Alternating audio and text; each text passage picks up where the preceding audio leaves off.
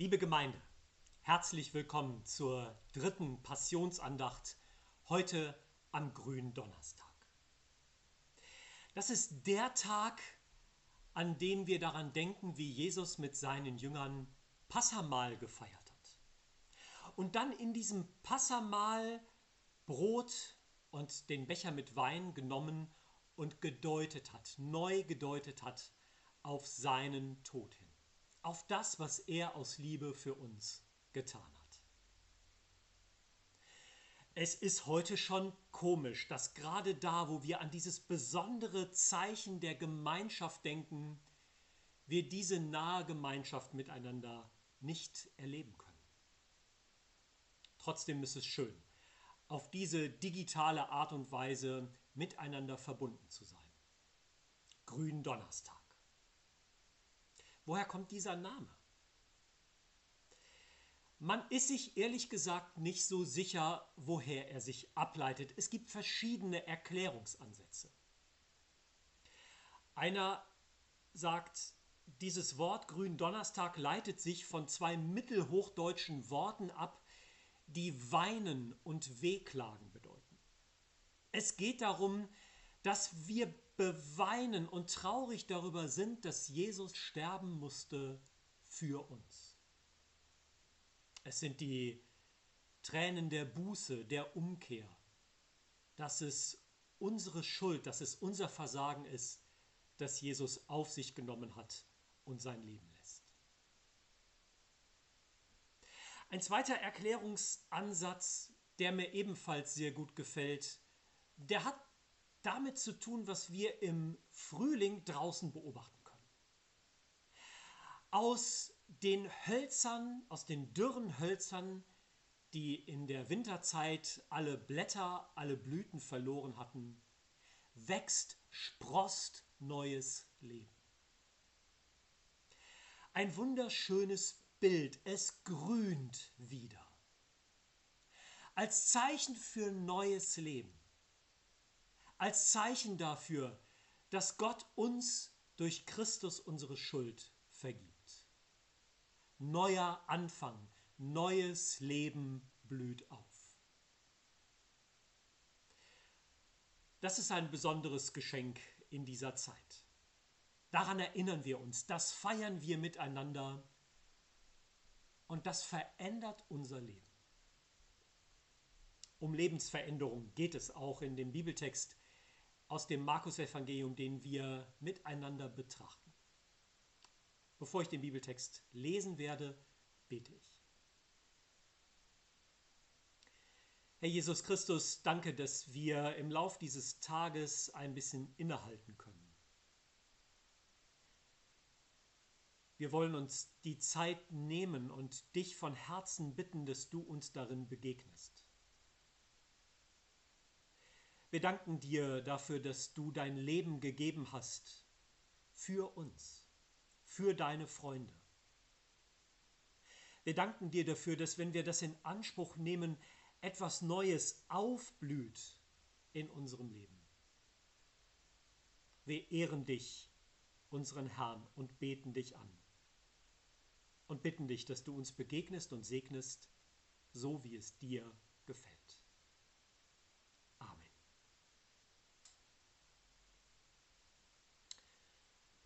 Wir setzen fort mit dem Passionsbericht aus dem Markus-Evangelium. Ich lese aus Kapitel 15 die Verse 16 bis 23. Die Soldaten aber führten ihn hinein in den Palast, das ist ins Prätorium, und riefen die ganze Kohorte zusammen und zogen ihm einen Purpurmantel an und flochten eine Dornenkrone und setzten sie ihm auf und fingen an, ihn zu grüßen. Gegrüßet seist du, der Judenkönig. Und sie schlugen ihn mit einem Rohr auf das Haupt, und sie spien ihn an und fielen auf die Knie und huldigten ihm. Und als sie ihn verspottet hatten, zogen sie ihm den Purpurmantel aus und zogen ihm seine Kleider an.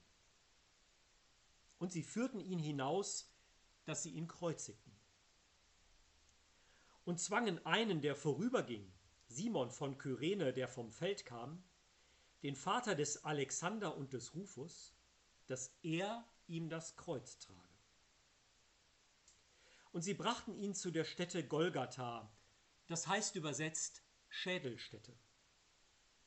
Und sie gaben ihm Myrrhe im Wein zu trinken, aber er nahm es nicht.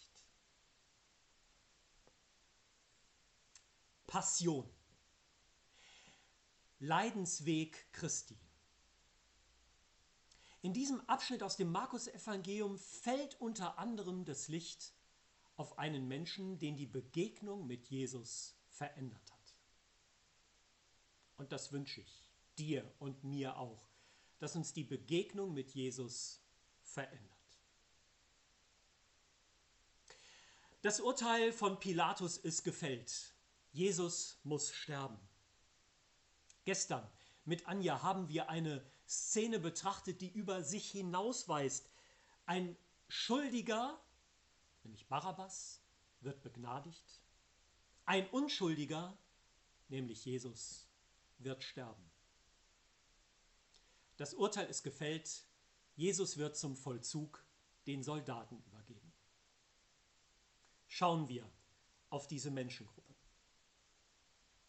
Die Soldaten bringen Jesus zum Palast des römischen Statthalters in Jerusalem, das Prätorium.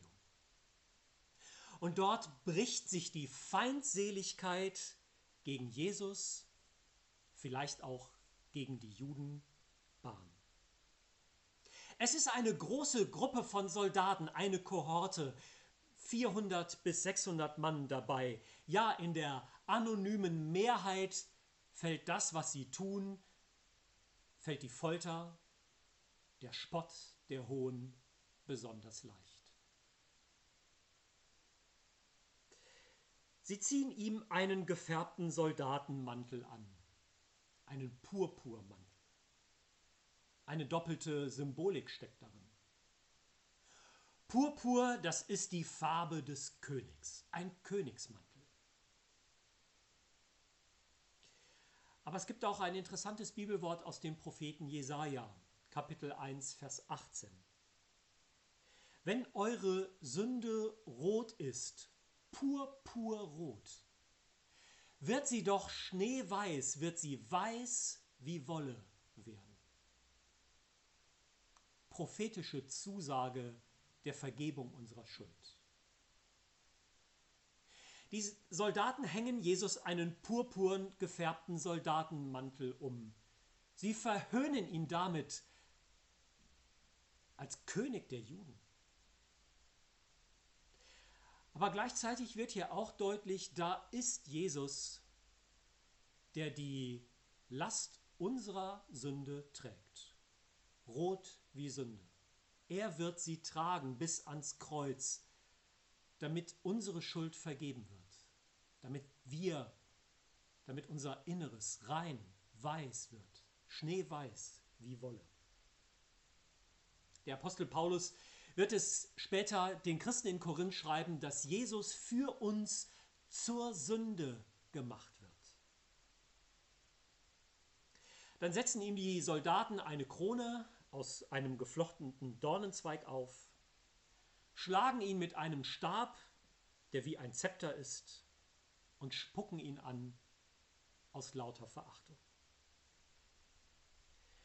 Sie fallen auf die Knie, sie huldigen ihm wie eine Akklamation, der König der Juden. Was für eine Demütigung. Aber was in dieser Szene grausame Demütigung wird, das wird am Ende der Zeit, wenn Jesus Christus wiederkommt, mit aller Macht und Herrlichkeit. Majestätische Wirklichkeit. Jesus, der Herr und König über allem. Und dann so wird uns im Philipperbrief berichtet. Dann werden sich alle Knie beugen. Alle. Ob freiwillig aus Anbetung oder unfreiwillig, um die Herrschaft Jesu anzuerkennen. Jesus Majestät und König. Schauen wir auf Jesus in dieser Szene. Jesus schweigt. Zu all dem, was da passiert, kein Wort. Auch hier erfüllt sich alttestamentliche Prophetie. Das finde ich bemerkenswert. Das, was Jahrhunderte vor Jesus Propheten gesagt haben im Namen Gottes, das erfüllt sich hier. Jesaja 53, Vers 7 zum Beispiel. Als er gemartert ward, litt er doch willig und tat seinen Mund nicht auf.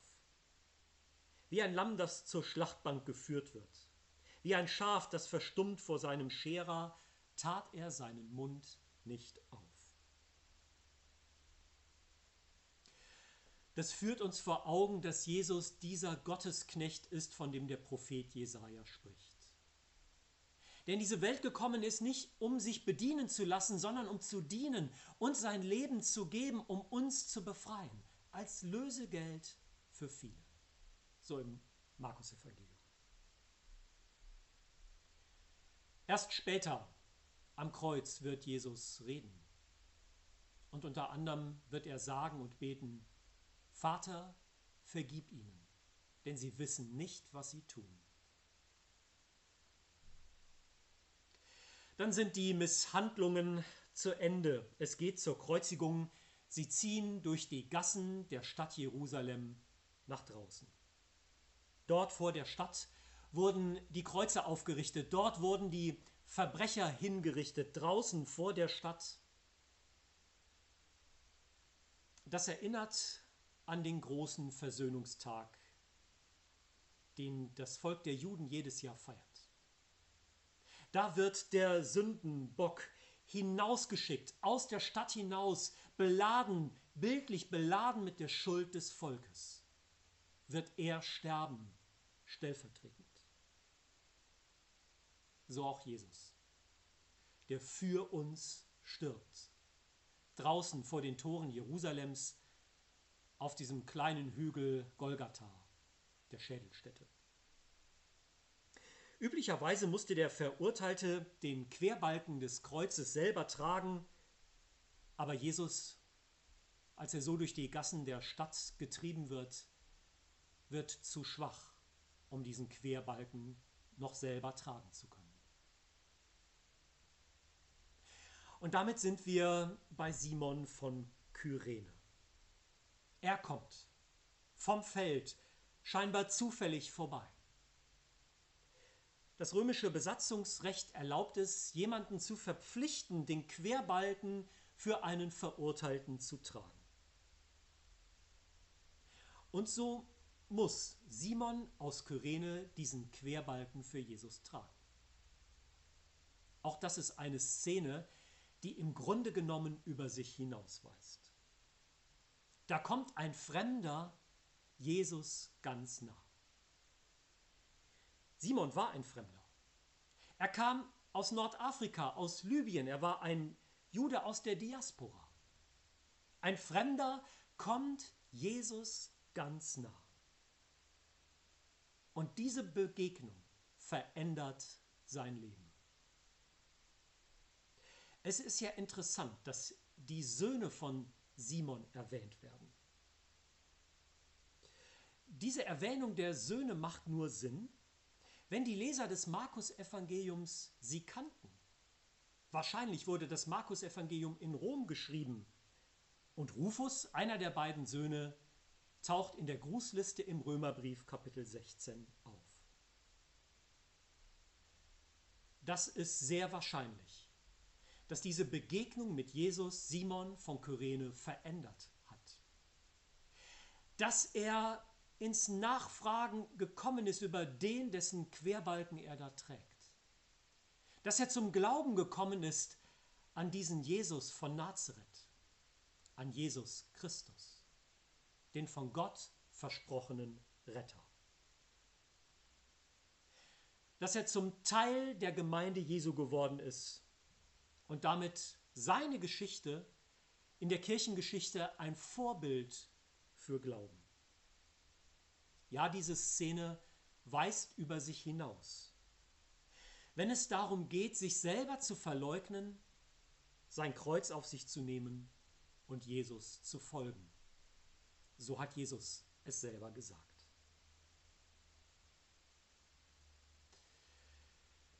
Diese Begegnung hat das Leben von Simon von Kyrene verändert.